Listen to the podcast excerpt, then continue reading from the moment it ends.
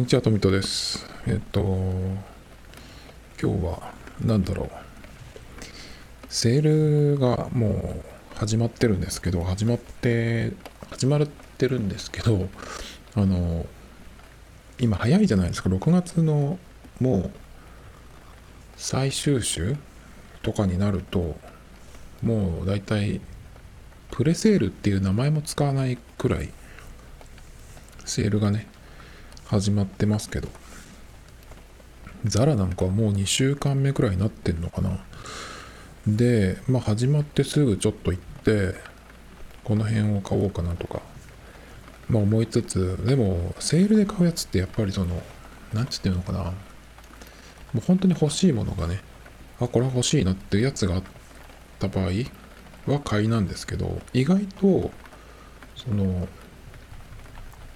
なんか今別に買わなくてもいいかなみたいな。値段が下がってることでうん買おうかなっていうふうにね余分に買ってしまうみたいなのが結構あったりして。あとはそのなんだろうな。なんか買うものなのないかなっていうふうに探しちゃう。これは一番良くないなと思ってて。あの買わなくていいものを買ってしまうっていうのが結構あるんですよね。で夏のセールってやっぱり単価が安いので例えば T シャツとか夏にしか使わないものまあ T シャツはものによっては一年中着ますけど結構その今のそのちょっと大きめのサイズだったりとかっていうのはあんまりその秋冬になってきてインナーとしてはね使いづらいですよ。やっぱり大きいサイズ、まあ、本当にオーバーサイズっていうような感じのやつを中に着てると今度その上に例えばうんなんだろうなまあニットでもスウェットみたいなパーカーでも何でもいいんですけど長袖のものを着た時にアームホールに引っかかる。だからそれと同じくらいバカみたいにでかいサイズだったら大丈夫だけどそのノリでえっとでかい T シャツの上にでかいトップスを着てで冬になったらアウターがいるじゃないですか。そうするとそのアウターまで着た時に何だろうなそのうん墓石が歩いてくるみたいなさ墓石じゃないな壁が歩いてくるみたいな、ね、そういう感じのそのすごく間抜けな感じになっちゃうんでやっぱりいくらなんていうの？そのオーバーサイズがって言っててもうんバランスってあるなと思ってて夏はだからまだいいんですよ。春夏。春夏はその大きめサイズにまあパンツの選び方でもバランス変わってきますけどまあ割と合わせやすいのは下は、うん、スリムとかタイト。でっていうバランスの取り方でもいいんですけどあとは全体的に大きくするみたいなねでもそれもちょっとあんまりスタイルがいいっていうわけではなくて、うんと、かっこいい人がやればもちろんかっこいいけど、そう狙ってやってるって感じになりますけどね。世の中のほとんどの人はそうじゃないんで、ほとんどの人は、その、ランウェイに歩くよ、ランウェイ歩くようなね、人じゃないので、あの、やっぱりちょっと、うん、ダサスのチキンレースをやってるっていうようなね、その、感じなんですけど日本のファッショントレンドってねもう何年か分かんないですけどいつもかもしれないですけどだからやっぱりちゃんとその自分がかっこよく見える、うん、着方だったりスタイルみたいのをちゃんと持っていてでその中でこうバランスを崩して遊ぶみたいなのの一個がそのオーバーサイズの着方みたいなのにしておく方がファッションセンスは良くなると思うんですけどね。だから今そのでっかいサイズやたらでっかいサイズっていう着方がそのおしゃれみたいにさこう刷り込まれちゃってる人は例えば二十歳前後とかでそこでこうファッションとか覚えたっていうような人がそのまま行くと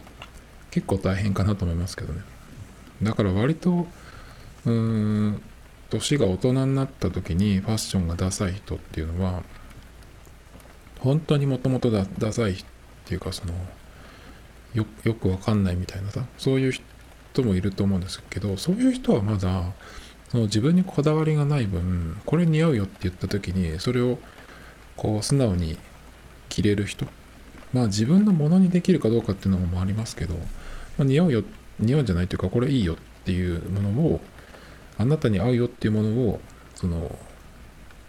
着ればさ着れればどういう時代でどんな年になってもねあの合うもの着れると思うんですけどその何ていうのかな若い時にファッションを覚えた時にこれがおしゃれとかこれがかっこいいみたいに。うん。をなんかすり込んじゃった人の場合だとそれにこだわって、うんと、時代遅れな格好をいつまでもしてるっていうね。だからたまに、まあ、最近はちょっと違う違うっていうかその、うん、またそのファッションのそのトレンドがねこうくるくる回ってきて、えっ、ー、とメインになりつつあるけどそのいつまでもうんと女の人で多いんですけど結構大人の女の人今何歳くらいかな？40代よりもうちょっと上かな？50くらいの人かな？あの何て言ったらいいのかな？篠原涼子の OL 役が流行った頃とかさあの藤原紀香がカリスマみたいだった時の、えー、ファッションのなんかうん、コンサバ系のファッションでこう何て言うのかなこう自分の全盛期を最後の全盛期を迎えたみたいな方の、えー、がよくやりがちなんだけどパンツの裾が、ま、引きずるぐらいの長さでスリムでフレアみたいなそういうのにずっとこうこだわっている人とかね。たまに見ますけどもうもっともっと昔のやつだと髪型がさ聖子ちゃんカットそういう議員の人とかいますけどだからそういう風になっちゃう。化石化しちゃうんだよね、まあ、フレアパンツに関してはちょっとまた、うんと今この23年まあレディースで23年かな。ちょっとこう23年かで2年ぐらいかな。またちょっと出てきてるけどまだちょっとでもそこまででもないですね。あのハイウエストにタックインみたいなそこまでは増えてないけどでもその昔のやつがそのまんま戻ってきたかって言ったらそうではなくてやっぱりその開き具合だったりとかパンツってそのウエストの位置ヒップ周りのそのシルエットまあヒップ周りはウエストの位置は変わるけどヒップ周りは結局自分のサイズに合わせなきゃいけないからそんなにうん上下はないかもしれないけどあとはその下ですね。その渡りって言ってそのパンツのその何ていうの一番足の真ん中辺って言ったらいいのかな。そこのこううん太さ細さ。そこから膝下。膝下がどういうふうにそのすぼまってテーパードになるのかストレートなのかあるいは開いていくのか。その辺のバランスがまあその時代によって違うんですけど。だからそれがそのフレアがまた来たからって言って全く同じものがその来るわけではなくてやっぱりそのいろんなそこに来るまでにいろんなものがくっついてきてのその時代の、えー、そのフレアならフレアなんでだからその10年ぐらい前とかに流行ったっていうのもありますけどさらに遡れば70年代とかが一番そういうのが出てきた。あのヒッピーとかなんとかって言われる時代ですね。もっとなんかすごかったと思うんですけど。その時もだから本当に70年代の感じかって言ったらそうではなくてもちろんそういうなんていうの70年代セブンティーズのそういう感じをそのうまく、うん、着てるっていうかねそういう古着とか好きです。そういうのやってる人もいると思いますけど。やっぱちょっと違うんでねそれをだけを持ってくるとちょっと古く見えちゃうんで何の話でしたっけ？あセールの話か。セールの話ね。セールはだから結局ザラでうんとなんかいいかなと思ったんだけどうんパンツをね、1本買おうかなと思ったんですよ、デニムを。で、最初に、僕がなんかこれかなと思ったやつが、うんと、ペンキみたいなやつ、スプラッターっていうの？あれがちょっと入ってて、で、シルエット的にはスキニーって書いてあったから、ちょっと今はあんまりそっちじゃない方がいいなと思ったんだけど、履いてみたらそこまででもなかったんで、まあいいかな、夏だったらいいかなっていうのと、それから、えっと、ダメージが入ってるんだけど、まあ肌は見えないっていう感じ。だから男の場合は女の人の場合は結構派手に穴が開いてても足出すパンツとかもあるくらいだから全然いいと思うんですけどそういう方がかえってね。だけど男の場合はやっぱり毛が出ちゃったりとかねそもそも気持ち悪いっていうのがあるんで黒人の人とかだったら抜群にかっこいいですけどあの穴が大きく開いてても。ちょっと東洋人は無理ですね、あんまり。あんまり相手の似合う人はいるかもしれないけど、かなり少ない。っていう、その、まあ穴は開いてないけど、クラッシュしてるパンツがあって、えっと、黒と、それからブルーと2つあって、まあちょっと形は違うんですけど、黒のやつを最初履いたら、その、クラッシュしてる、その、なんていうのかな、穴のとこの、うん。大きさというか出方っていうかそれが自分のそのパンツを履いた時の自分の目線から見たらそのクラッシュしてる穴のところが何て言うかなすごくこう飛び出てるっていうかねそれがちょっと嫌だなってあと暑いなっていう感じ生地が。夏にはちょっと無理かなと思って。でブルーの方が結構良かったんですけどでサイズもあって2本ぐらいあったんでえっと、買おうかなとか、今週見たら買おうかなと思ったんですけど、今日行ったらなかったんで、まあ、まあね、縁がなかったのかなっていうか、遅かったのかなってね。あとは、あの、かなり薄いブルーのデニムに、うんと、オフホワイトとか、そのナチュラル系の色の、えっと、コットンの半袖のニットっていうのがあったんですけど、それをちょっとその何て言うかな海っぽい感じで着ようかなとか思ってたんですよね。だけどサイズがどうかなとかまああとはえっ、とそれを着るってことは1枚では着れないんでその普通の T シャツみたいに。だから下に着るっていうことで2枚になるのがちょっとどうかな暑いかなとか。2枚着るんだったらまあ長袖をこう折りたたんだりして持っておくっていうぐらいの方がね、まあ、冷房対策で。とか考えていたらそれも売り切れてしまって、まあ、残念っていう。でももしかしたらあのショーウィンドウのところに大きめのサイズがあったような気がするんでもし行ってあったら買っちゃうかもしれないですけどね。まあだからその7月まだ迎えてないんですけども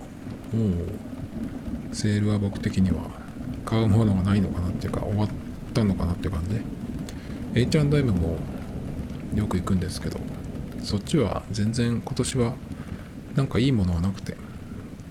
ちょこちょこ見てたんですけどこの春夏シーズンは全然なかったですね。去年は H&M でああちょこちょこ買いましたけど。今年は白白 T でヘビーウェイトっていうその生地が厚手のやつね。それを探してて H&M にそういうやつがあったんですけどこの間ビームスに久々に行ったんですよね。あのザラとか H&M によく行くようになってでそれっていうのはうんと何ていうのかその日本のトレンドみたいなので作られてる展開じゃないっていうのとそれからまあの日本のものっていうのをちょっと避けてるので僕は。何にしても。うん。音楽はもともと聴かないし映画とかドラマもなんかダメだしその何て言うのかな。ガジェットっていうかその電化製品とかあとまサービスとかなるべくその日本のものを避けるようにしててまあファッションもそうですね特に。だからあんまり行ってなかったんですけどでもビームスに久々にこの間行ってなんかを見に行ったんですね。忘れたけど。帽子とかバッグだったかな。見に行ったんですよ。あるかなと思って。そしたらまあ普通にその T シャツとかが今いっぱいあるんですけど、まあ、僕が今こういうのだったらパッて買いたいなっていうような生地感だったりとかあとはデザインとかもなんかすごいいい感じで今年のビームスなんか結構いいなっていう感じなんですけどなんかもう値段が H&M とかザラばっか行き過ぎててそこら辺のそのレンジっていうかその値段になりすぎちゃってうんと普通にビームスで T シャツ買うと平均的に5、6千円するんですよね。倍じゃんと思って。なんかちょっとね、前はでも、結構何年か前は普通にしょっちゅうビームスに行ってて、パンツは3万超えるのが当たり前とかさ、トップスでもそんなに、えっ、ー、と、安い、安く買えたことはなかったんですけど、なんかすごい慣れちゃって、なんかちょっともうちょっとすれば、なんていうのかな、夏の、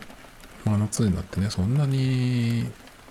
着るものを選ぶって感じでもなくなってくるのかなとか、いろいろ考えてたら買えなかったですね。だからどこ行っても何にも買えてないんですけど。だからなんか、セールって割と7月からっていうのがあってのプレセールっていう感じだったんですけどもう今年去年とかはもう6月末くらいから普通に始まってて7月になったら終わりみたいなね。買うものもないし売るもんもないみたいな。その新作っていうのが出てくるんですけどザラなんかも今行くと新しいのが出てて新しい夏物が出てきてるんですけどでもなんかああいうのもそのセールの値段で期待してくるからさなかなか売れないんじゃないかなって気がしちゃうんですけどね。そういうものっていつ値段が下がるかっていうと本当にまだまだ先だったりするんで。なんかだから売る方も買う方もちょっとこの時期っていうのはなんかあんまりなってね。お店閉めちゃえばとか思っちゃったりするんですけどまあそういうわけにもいかないと思うんですがまあ、今週っていうか今日、今日はあれですね、月曜日なので、恒例のあの、坂道3番組。先週は3つとも面白かったっていう話をしてて、で、特にあの、乃木中が久々に面白かったっていう話をしたんですよね。ダイビングじゃなくて、バンジーをね、遠藤さんとヨダちゃんがやって、ヨダちゃんが、あの、ムササビみたいになってね、すごい余裕で飛んでいて、あれが面白かったっていうね、話をしていて、で、その回の終わりに、来週の予告っていうことで、まあ今回やったやつですけど、それが奇想天外ヨダクイズっていうね、ヨダちゃんにそのインタビューをなんかして、そっからのクイズっていうやつで、なんかあれを思い出しましたね。たまにガキの使いでやってるんですけど、うんと、なんか IKKO さんとかそのガキの使いのレギュラーじゃない人に、えっと、いっぱい質問をして、そっから、えっと、クイズにするっていうね。あれは問題数がすごい多いんですよね。それをちょっと思い出したんですけど、もっとなんかだからいっぱいやればいいのにと思ったんですけど、なんかでも、ヨダちゃん見てると、あの、モームスのかごちゃんだっけか。なんかひどいことになった人いるじゃないですか。小学生ぐらいの時に加入して、かごちゃんと辻ちゃんか。辻ちゃんは今なんかその、なんかやるたんびにネットでこう、なんていうの？うるさいこと言われてるっていう感じ。だけど、かごちゃんの方が結構大変だったんじゃないか。なんかその、タバコ吸ってるのがバレて、で、首首っていうかなんかなったんじゃないかな。で、なんか変な男に捕まって、それもなんか問題みたいな、なになってさ、それでなんだっけ？あれ？AV とかはさすがに言ってないよね。なんかでもそれに近いようなことやってた気がするんですけど、なんかヨダちゃん見てると、なんかそっちの方に将来的に行っちゃわないかなっていうちょっと危なさがあるなと見てて思ったんですけど。なんかその同じ3期の人からすると多分最初からヨダちゃんって変わってたと思うんですけどなんかそれもだんだんそのうん付き合いが長くなってくると多分ヨダちゃん自体はそんな変わってないと思うんで周りにいる方がさ、まあ、この子はこういう感じの子っていう感じに慣れてくる。しょうがないやつだなみたいなところから始まってまあ割とこういうキャラなんだなみたいな。それでもなんかたまに驚くことがあったりとかしてっていうような感じじゃないかなと思うんですけどなんかやっぱ相変わらずそういう感じじゃないですかね。だからなんかちょっとかごちゃんみたいにならないといいなと思いつつちょっと危うい危なっかしい感じがちょっとしますけどね。あの食べたいものは食べるっていう感じのそのなんて言ったらなんて言ったらいいのかな。うん。我慢が我慢ができなさそうな感じ。だから一回ちょっとその男の方に行っちゃうと同じようなね食欲と同じような感じで、えー、行きそうな感じがしますけど。お酒の話もこの間出てましたね。なんか今回も言ってたけど。この間えっ、ー、とそのバンジーをやった後に高山さんがショールームをやっててでそこで言ってたみたいなんですけどえっ、ー、とヨダちゃんとそのロケをやった後だからその先週のやつが放送されるまでの間にヨダちゃんと話してて今週じゃなかったねっていう自分ちが言ったやつがっていう話をしてでその時っていうのが滝行に行ったっていう回の放送だったんですよね。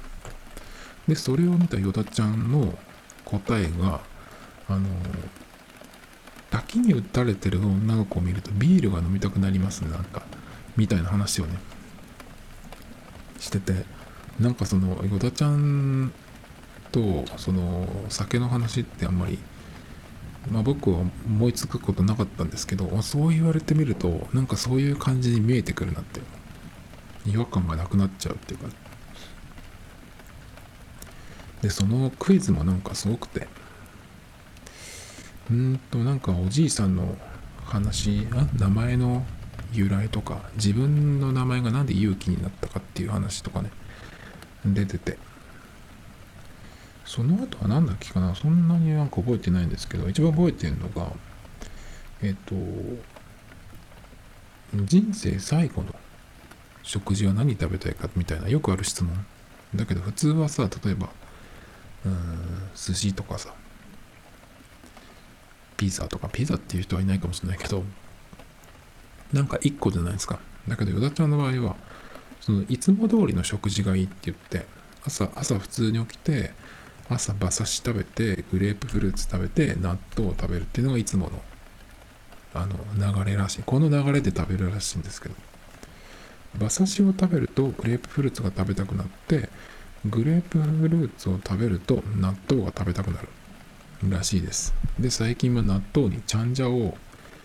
入れて食べる。ジャンジャを入れてなんかご飯で食べるとかって言ってましたけど。で、昼は、うんと、赤西貝っつったかっけかな？あと寿司とか焼肉とか、えっ、ー、と、焼き芋も食べたいなとかってすごい言ってましたけど。で、その中の、えっ、ー、と、これが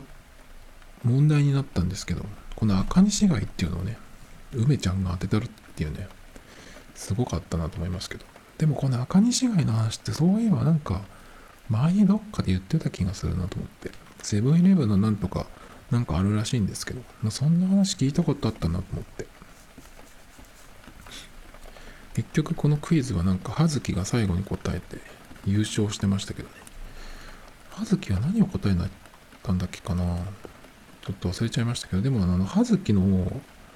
向井葉月のルックスがなんかすごい良かったなと思って今週それが印象的でしたね朝から馬刺しってすごいよね。なんか。馬刺しになグレープフルーツまあいいとして馬刺しに納豆ってなんかすごい馬力の出そうな。なんか AV 男優の食事みたいな AV 男優とかなんかプロレスラーみたいなそういう食事に見えてきますけど。そんな感じ。えっ、と乃木中は。でそこ作ですね。そこ作も面白くて先週の続きだったんですけどあの大久保さんをゲストに迎えてなんかそのバラエティの、うん、のことを学ぶみたいなねそういう回でなぜかジャージでやってましたけど。なんだろうね今回は結構そのうん松田松田さん松りさんがあのよく言うプロレスみたいなやつ。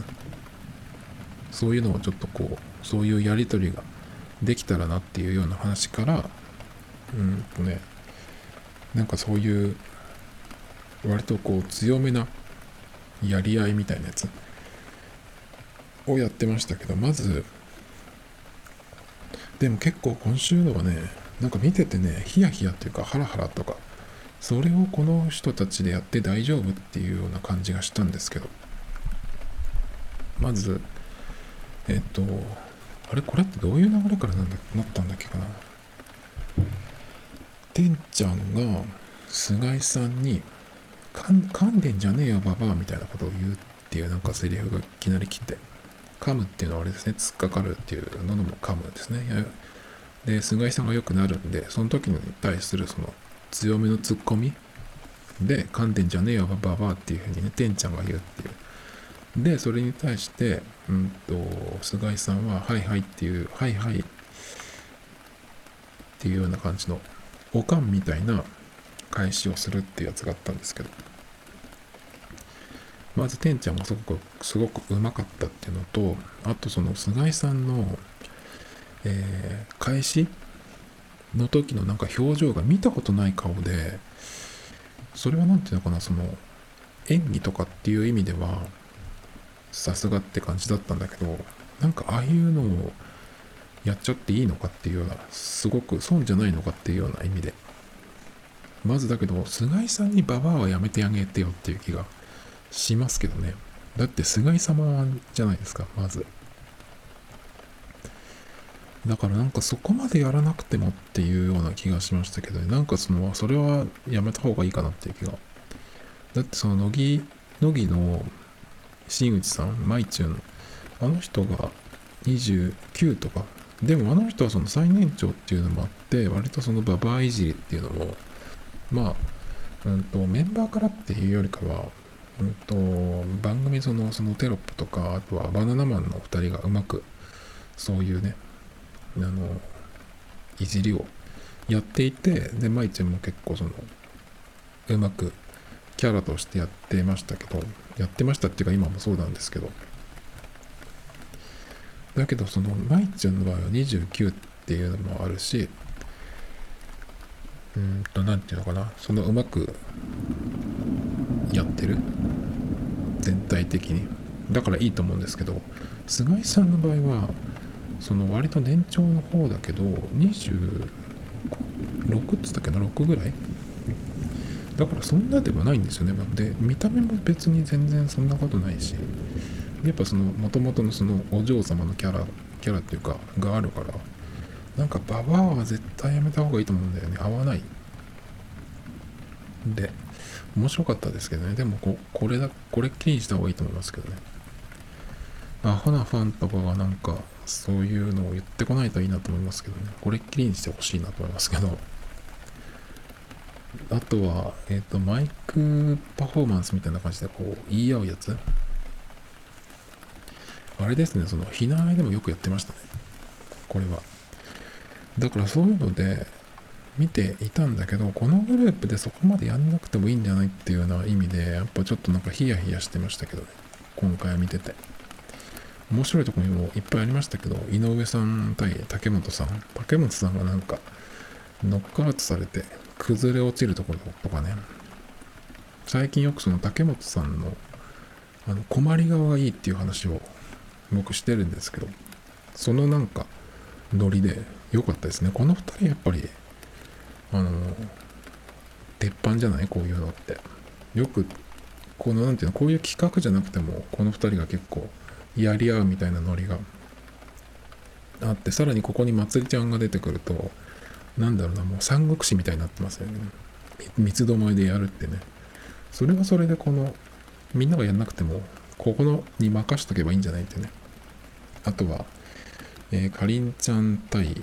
小林さん。すごい対決なんだと思いますけどなんかでも小林さんがそのそういうテンションで結構その大きい声出すっていうかそうするとまあマジで迫力があるから結構あれですね。本当に、うんと、なんか出来上がってないとそういうのが。小林さんだけが怖く見えちゃうみたいなのがありそうなんですけど。あとはえっ、と松田さんと原田さんのやつ？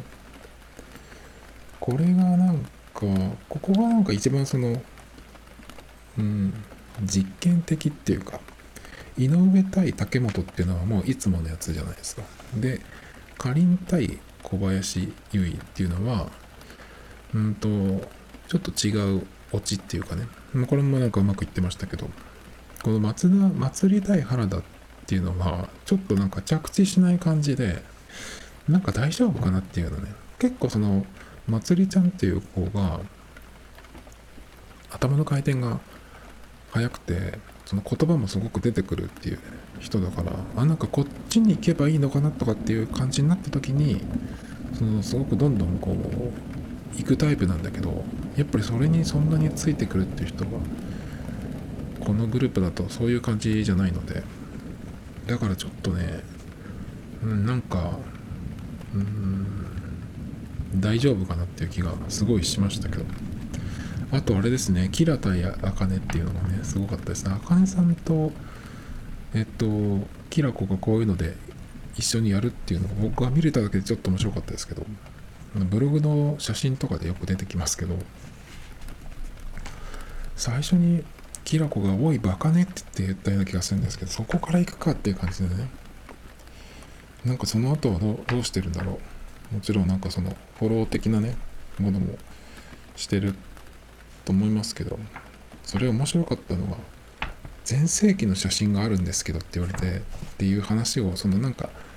えっ、とマイクでやった後にあかねさんが言ってたんですけどそれはどういう話かっていうと前髪作らないんですかっていうね話をされてキラコに。んでなんか伸ばしてる方が見たいとかなんとかって言われて今なんか長くしてるんだよみたいな話をしたらキラコが全盛期の写真があるんですけどみたいな返しをしてきたっていうね。すごいなこいつと思いましたけどでもなんかこの2人の何て言うのかな最近の関係性みたいなのねそのまま続いたら続いてくれると嬉しいですけどなんか大丈夫なのかなっていうね。何回も言ってますけどそこまでやんなくてもいいんじゃないっていうようなことを結構やってたんでその日向坂みたいになろうとしてるのかでもそんなことしなくてもまずその欅時代のケヤかけあれは僕全く見る気もしなかったんですけどなんかその雰囲気が悪いっていうかなんかちょっと怖いですよね雰囲気がもう。何をしてるってわけじゃなくても。まあそれに比べたら今の体制になって底作になるちょっと前ぐらいからすごい良くなって面白くなって何だったらその平均点？平均値はいつもなんか一定なんじゃないのっていうその日の間でもさたまに稀に変な時がありますけどだけどまあ日の間の場合は場外ホームランみたいな回もいっぱいあるんだよ。で乃木中はなんかもう結構テイク以降みたいな感じが多い中そこ作は今の感じになってからすごくいいと思うんですよね。で特にその2期生の人とかがメンバーのさっきの井上対竹本みたいなねやつとかうんとてんちゃんもよく出てくるし増本キラもいるしっていう感じで。でそこにこう残残ったって言っちゃあれだけど1期生も絡んできてっていう感じでなんかその出来上がってると思うんですけどなんかわざわざその違う方向に行こうとしなくてもいいんじゃないっていうような気がするんですね。あの、全然、全然っていう言い方おかしいけど、かなり僕今面白くて好きなんですよね、そこサクって。だからそのまま行けばいいんじゃないっていう、あの、さっきの、えっ、ー、と、原田葵ちゃんの眠くなっちゃうやつとかさ、いっぱいそのメンバーのネタがあるんで、なんか別にやらなくてもいいんじゃないかなと思うんですけど、あとその後の叩いてかぶってじゃんけんぽんっていうね、やつ、あれをやったんですけど、まずてんちゃんと渡辺梨沙のやつはなんかすごかったです。まあどっちもその遠慮なしで本気でやろうっていうのはね、感じでやってたのも別にいいと思うんですけど、それが何ていうのかね、やっぱりやんなくてもいいんじゃないかなっていうような風に見えちゃうのが、ちょっとやっぱ合ってないんじゃないかなっていう、そのこの人っちがダメってわけじゃなくて、単純に合ってない気がしますけどね。あの、渡辺梨沙さんが、じゃんけん負けた方が叩くと勘違いしていったのか、ボケなのかわかんないけど、負けて、えっ、と、ハンハンマー持って叩きに行ったっていうのは、ちょっと、なんか斬新で面白かったですけどね。マジで間違えたっぽいですけど。あと、レナー対、うんと、あかねさんのやつね。やっぱ今週は森あかねさんが MVP なんじゃないっていうぐらい僕は良かったんですけどあの一回その最初にヘルメットでえっと防御した時に髪の毛がちょっとあの乱れたんですよでビヨンってこう出ちゃってアホ毛っていうようなテロップ出てましたけどアホ毛っていうレベルじゃないぐらい髪の毛がビヨンって出ちゃってだけどそんなのはどうでもいいとかっていうね、感じでやってましたけど、あれは良かったですね。負けたら何になっつったっけかなどっちも森屋対決だったんですけど、ヤモリとか言ってましたけどね。なんかそういうのを言い出すとまたなんかずっとついちゃうからめんどくさくなりそうだなと思ったけど、あかねさんがもし負けてたらちょっとそうなってたかもしれないけど、レナーだったらよかったんじゃないっていう。あと、あかねさんの肌が綺麗。それがすごく目が行きましたけどね。あと、大沼さんと、あと、なんだっけ、大久保さん？最後にやってましたけど、あれはなんかちょっと、うん、うまく着地してないような気がしましたけど、なんかでもちょっとこう、ヒヤヒヤしてました、今回は見てて。面白かったけど、ちょっと違うんじゃないっていう気がしてましたね。だからなんか最近の感じで普通にやっていけば全然いいと思うんだけど全然っていう言葉がすぐ出てくるのは良くないですね。すごく面白いと思ってるんで今。っていう感じですかね。来週は何やるっつったっけかな。忘れちゃったので、ひなあいですね。ひなあいは、えっ、ー、と、相変わらず、若林さんが、えっ、ー、と、収録にいない回ですね。それの4本撮りのうちの3本目。でその4本ともこのなんだっけ1軍3軍の怠慢企画にどうやらなるみたいですけど。だからあれですねその尺が取れすぎるっていうやつだと思うんですけど。今回は何だったかなえっ、ー、とナッチョがお寿司と大縄怠慢対決をやってて。えっ、とあれはねそのナッチョが引っかかって負けたんですけど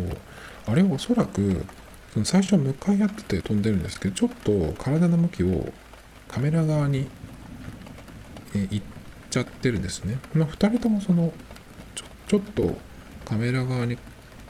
あの体が向いてはいたんだけどナッチョの方が前に向きすぎちゃった。だからそのジャンプして足を曲げた時にその曲げた足上げた足のとこにえっと縄が当たって引っかかったっていう気がするんですけど。だから普通に前向いて飛んでたらもうちょっと2人とも行ったんじゃないかなっていう気がするんですけど。まあナッチョ良かったですねそうね。カンガルーとかスーパーレディーとかなんかまたちょっと出てきましたけどあとはひよたんとキャプテンのチャンバラのやつね。あれは僕、見どころ的には、あの、キャプテンが負けた後に、その短い剣を持ってるシーンがあるんですけど、あれがタバコに見えてきて、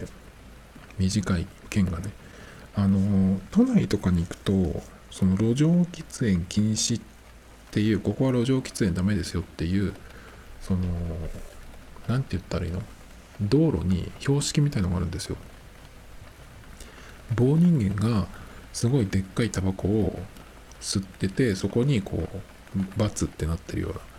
なやつがあるんですけど、なんかそれに見えてきて、そういうようなテロップはなかったんですけど、僕はその、たまにその若林さんがキャプテンを喫煙者にするような、えー、ツッコミというか、があるんですけど、なんかそれがあったので、そのでっかいタバコを持ってるキャプテンみたいにちょっと見えてきてね、それが一人で面白かったんですけど。あとは何だろうね。えっと、ひよたんが、えっと、キャプテンに勝った後、まなもと、えっと、対決っていう、その、セクシーなんとかってやつで、期待通りのゲラで、えー、一言も言えずに負けるってね、あれはなんか、正解だよね。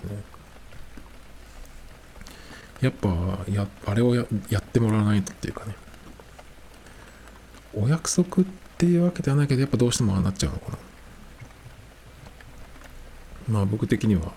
大好物なんであれば、ありがとうございましたっていうか、ごちそうさまでしたって感じです感じでしたけど、あとは、えっ、ー、と、ドッジボールで、えー、お休み中の、お休みになった小魚と、えっ、ー、と、金村でね、やってましたけど、やっぱ小魚は身のこなしが、あの、いいですよね。運動神経いいなって感じが。何でもできるんですよ、この人。あの走ったりするとカトシとかあと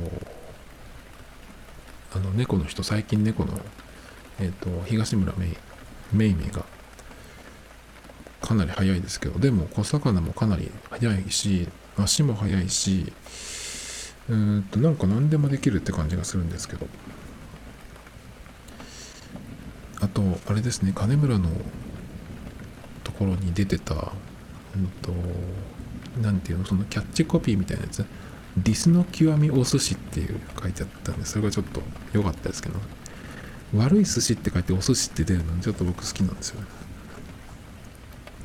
でなぞなぞ。で、えー、なんかマナモがすごい今回良かったんですけど。ボケまくっていって。あれはなんでかな。結構でも小魚が今お休みになっちゃったからこういう風に見えるのかもしれないんですけど。割とそのあんまりうん元気がありそうに見えなくて。まあだからそのマナモがボケ倒していってたのかなとかちょっと思ったんですけど。でも動いてるところを見ると小魚はなんか普通にやってる感じでしたけどね。には見えましたけど。まあでもマナモのボケが素晴らしかったですね。なんかすごかったです。あの、得意の、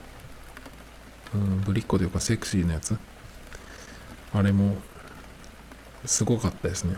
あの、マノマ休養明けだったので、フルパワーでやってましたけど。で、ラスボスで、えっ、と、小魚が初めて、その、2人勝って最後のラスボスの美穂渡辺まで行くんですけど、寿司ワゴン引き対決。それがだけど、えー、来週に持ち越しっていうね、風になって、まさかの4週目突入なんですけど、4週目は誰になるのかな？小魚が勝つのかな ?1 回。美穂渡辺が勝つのかわかんないけど、あとのでも残ってるメンバー結構いるんですけど、富田とかが、もしかして、3回戦まで行くのかなラスボスまで。でもあの、負け担当だから、負け側担当だからもしかしたら、その、なんていうのかな、こう、振りをしっかりやっておいて、うん、負けるっていうパターンもありますけど、ちょっと来週また面白そうですけどね。避難はでも春日さんしかいない回だけど、なんだかんだ言って4回とも、すごい面白い、面白くなりそうですけど。でもだから本当に進んでないんですね。その面白く、面白いとこがいっぱいあって、切るとこがないっていうかさ。多分今週は、その、小魚がお休みになっちゃったんで、そこの回はね、っていうのもあったかもしれないし、たまたまそういう風になったかもしれないですけど。そんな感じですかね。今週は。今週は、なんだろうな。でも、今週もか。今週も久しぶりに、うんと、3つとも面白かったですね。そうだな。どこかな？一番面白かったのは。あかねさんかなあかねさんか、まなもかなあ、でもひよたも面白かったけど。そんな感じですかね。あとは、えっ、ー、と、あ、トラックパッドの話？そういえば、うんと、iPad にトラックパッドを導入しまして、すごい、えっ、ー、と、もう劇的にその快適感も変わったし、iPad でできることってのもちょっと変わったというか、なんか完全体じゃないけど、そういう感じになりましたね、ちょっと。ちょっとじゃない、だいぶ。っていう、すごい、えー、良かったっていう話をしたんですけど、まあだけど、やはり Mac との操作の違いっていうのも出てきて、それがこれ細かい話なんだけど、Mac でトラックパッド使ってる時に、えっと、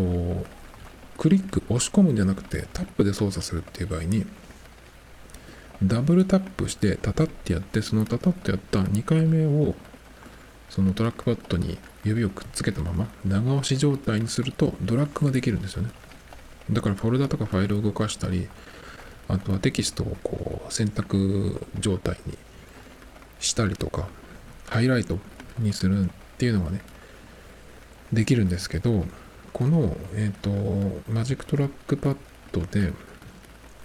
え iPadOS で同じことをしようと思うと、そのダブルタップで2回目長押しにしてドラッグはできないですね。アプリのその仕様かなと思ったんですけど、ダメですね、これは。iPadOS の場合は、やっぱりその、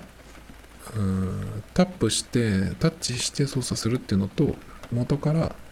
えマウスで操作するっていう OS の違いだと思うんですけど、だからそれがちょっとできないんで。Mac と同じような感覚で割とそのジェスチャーの操作とかいろいろできるんですけどそこはちょっと違いましたね。だからドラッグしたいしたいってなった場合は普段そのタップで操作していてもあのトラックパッドをグッとこうしっかりクリックしてやるっていう感じになりますね、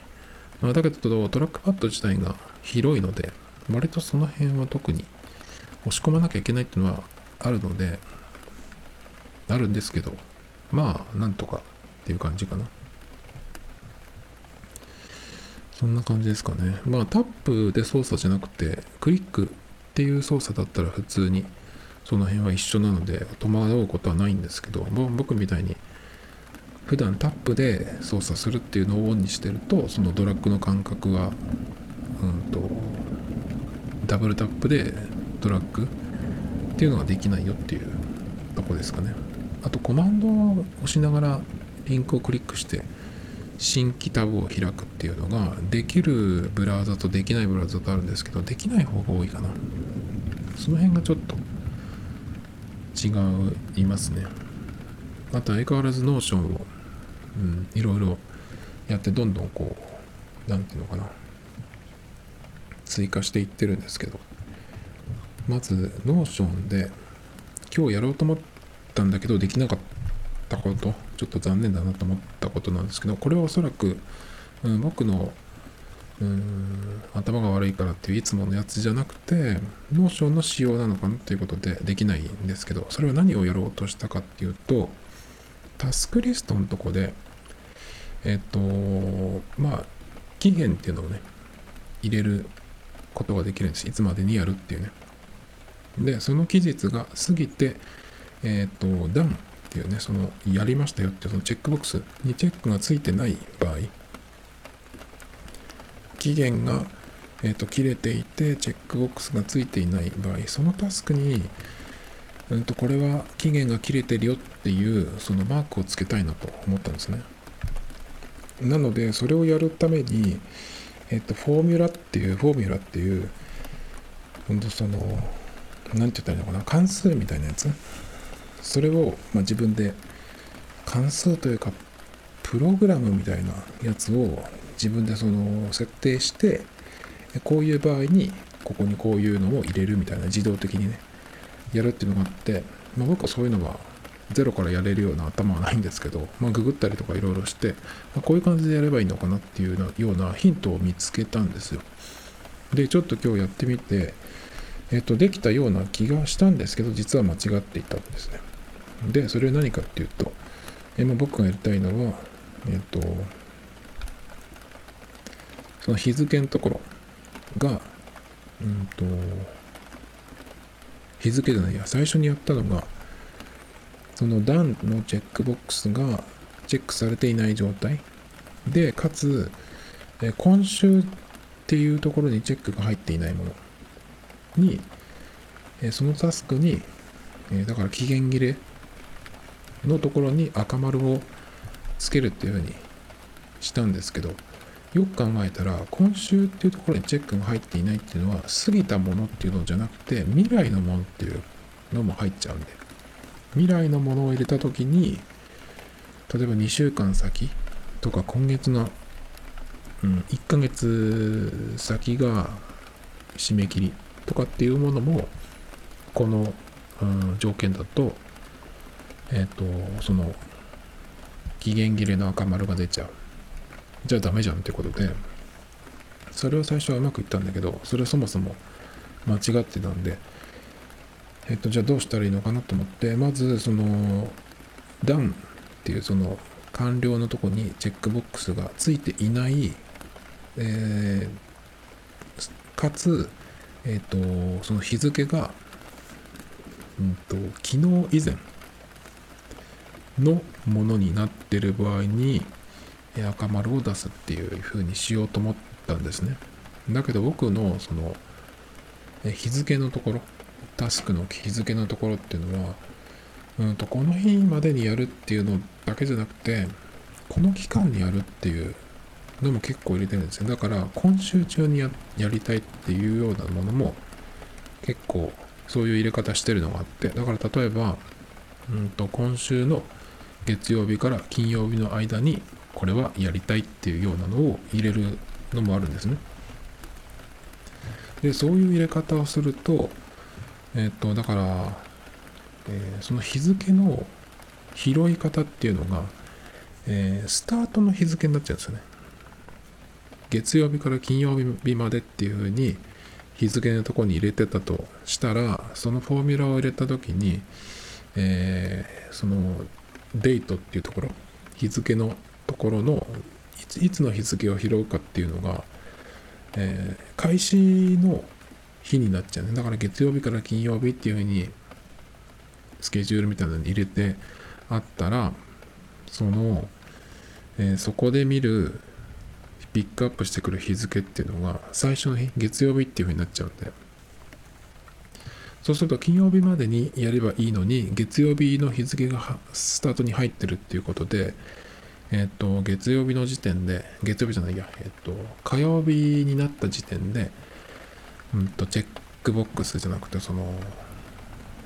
なんだっけ、赤丸？期限切れの印が出ちゃうっていうね。ちょっと何言ってるか分かんなくなってきましたけど、だからちょっとそれが難しくて、まずだからその Notionの場合、デートっていうところの日付を拾ってくる、そこを見る場合は、そのスタートの日付を見ちゃうんですよね。それはもしかしたら変えれるかもしれないんですけど、まあ、僕の頭ではちょっとできそうにないんで、まあ断念しました。だから期限切れのものをチェックして、うんまあ、アラートというか赤丸を出して、じゃあそれをえ、どうするか、日付を、うん、新しくセットし直すのか、今すぐやるのかっていうのをね、見る風にしたいなと思ったんですよね。なんだけど、まあそれは自分で見ればいいかっていうことになりました。その、チェック、うーんされてない、終わってない。で、その横に目をやっていけば、今週のとこにチェックが入ってるか入ってないかがわかるんで、まああとは日付見ればね、それが、うん、過ぎたものか、次のものかっていうのは分かるはずなんで、あ、でもあれか、デートのところを、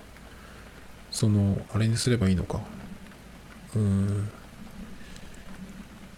早い順にすればいいのか。そうか、そうすればいいのか。それで今週のところにチェックが入ってなければ未来ってことなので、解決しました。そんなとこですかね。でも、 Notionも結構細かく新しいデータベースを作っているいうよりかは結構そのうん改良していって今日やったことはうんウィークリーアジェンダっていうのもその今週の目標じゃないけどこれはうんやることっていうよりかは、まあ、目標みたいなやつですね。例えば、うんと、おひお昼に何か食べるんだったら腸にいいものを食べるとか、無駄な買い物をしないとか、平日にも1回は走るとかね。なんかそういうようなことですね。タスクってわけでもない。だけどもこれはチェックボックスにして、えっと、できたかできないかっていうのをチェックできるようにしたりとか。あとは毎日のそのページっていうのをうんと普通にその追加するんじゃなくてテンプレートを作って、えーやるっていう風にしました。またゆかさんのあの大石ゆかさんっていうね人の、えー YouTube をもう多分僕 3, 3回は頭から最後までプレイリストみたいな気がするんですけど。まあでもまだ分かんないところとかもいっぱいあるんですけどそれはその自分でこういろいろやっていろいろやっているうちにちょっとその分かってきてからまた見直すとあこういうことかっていうのとかあとそれが分かっているっていう前提で見るとさらに発見があったりとかね気づくというか理解できることがあったりするんで。そんな感じで見てますけどでもあれなんですね。最近はあんまり新しいのが出てないんでなんかまたやってほしいなと思いますけどあのなんていうかな完全に新しいのっていうよりかは繰り返しでもいいんでね内容的には。なんかそういうのやってほしいなと思いますけど。あとねやっぱりちょっとその僕みたいなレベルの低い人にとっては画面を見せてくれてこう操作をね実際にやってるのを見せてくれるっていうのは非常にありがたいんだけどちょっと早すぎるなっていうのがありましたね。これをこう喋りながらこれをここをこうしてこうしてっていうのを、えー、とその都度丁寧に見せてくれるんだけど早い。すぐにどんどんいっちゃうんで今のはどこから出したのとかさそれがちょっとまあ巻き戻せば巻き戻すって言わないかその前に戻ればいいんだけどちょっと早いんですよね。そういうそういうのは細かく、うん、とキャプチャーを取って書いてるブログとかの方とかが見つかるとさらに分かったりするんですけど。でさっきのテンプレートっていうのは何が入ってるかというとた大したことじゃなくてその1日のページのところに、えー、と僕の場合だとその日にやったことっていうのを記録したいものを、えー、とそこに入れるとかランニングをしたかどうか筋トレをしたかどうかやった場合はどの部位をやったのかあと買ったものがあったらそこに、えっ、と、関連付けて入れとく。えっ、と、あと着たものですね。トップス、インナー、パンツ、あとはシューズね。何を着たかっていうのを入れたりとか。あとは、まあ、その時のコーディネート着たものの評価っていうとなんか大げさですけど、もう一回このパターンやりたいなっていうのはある。うーんと絶対にこれはもうやらない完全に失敗だったっていうのは×でどっちでもないっていうのは空欄にしとくよりかはなんか入れた方がいいかなと思ってそのなんかマイナスみたいなね何でもないっていう、え評価を1個入れたりとか。あとはやめたい無駄遣いみたいなのをしちゃった時にそれをやった日っていうのをチェックするとかね。あとは髪の毛切った日があったらそこに入れるっていうね。そういうプロパティを入れてるんですけど。でまあそれをチェックしていくだけじゃなくてその日にそのタスクリストっていうほどではないけどちょっとその日にやることってなんか思いついたのをここにバーって書いていく。あとはその日に回ったことで、まあ、ちょっとした日記ではないけど記録みたいな感じ。それをなんかこう、まあ、紙のメモをパーって書いてまあ後で見たらあこんこの日こんなことがあったんだとかね。なんか相変わらず前と同じことやってるなとか。あったりするんでそういうのをちょっとこう書き留めとくメモみたいのがあるんですけどまあそれのチェックボックスがついたやることって書いたやつが、えっと出てくるテンプレートを作ったりとかね。そんぐらいですかね。あとはまああの洋服のうーんなんだっけ。買ったもの。買ったものじゃない着たもの。とかはえっ、とまあ着々とまあ着た時に新しくうん追加していくっていうような感じにしてますけど。でもちょっと今これ見てて思ったんですけどそれを着た日着た日っていうのが出るようになってるんですけどこれ何回も何回も着るとそれだけでずらっといっちゃうんで。これがだからその全体のところには非表示にした方がいいのかなとかちょっと思ったりするんですけどまあ増えていくと見た目がちょっと変わってくるっていうのもあったりするんでその辺をこういじっていくっていう感じですかね。うん。まあそんな感じですかね。だから Notionは相変わらずやってるんですけどちょっと細かい修正みたいなのをこうやってるんですけどでもさっき言ったその、えー期限超過したものに期限が過ぎたもの期限切れになったものでうんそうですねそれにえっ、となんか赤い丸みたいなねそういう印をつけるっていうのをなんとかやる方法ないかなっていうのが今の課題というかですね Tomito Times Podcast. This program was broadcasted you. Anchor FM.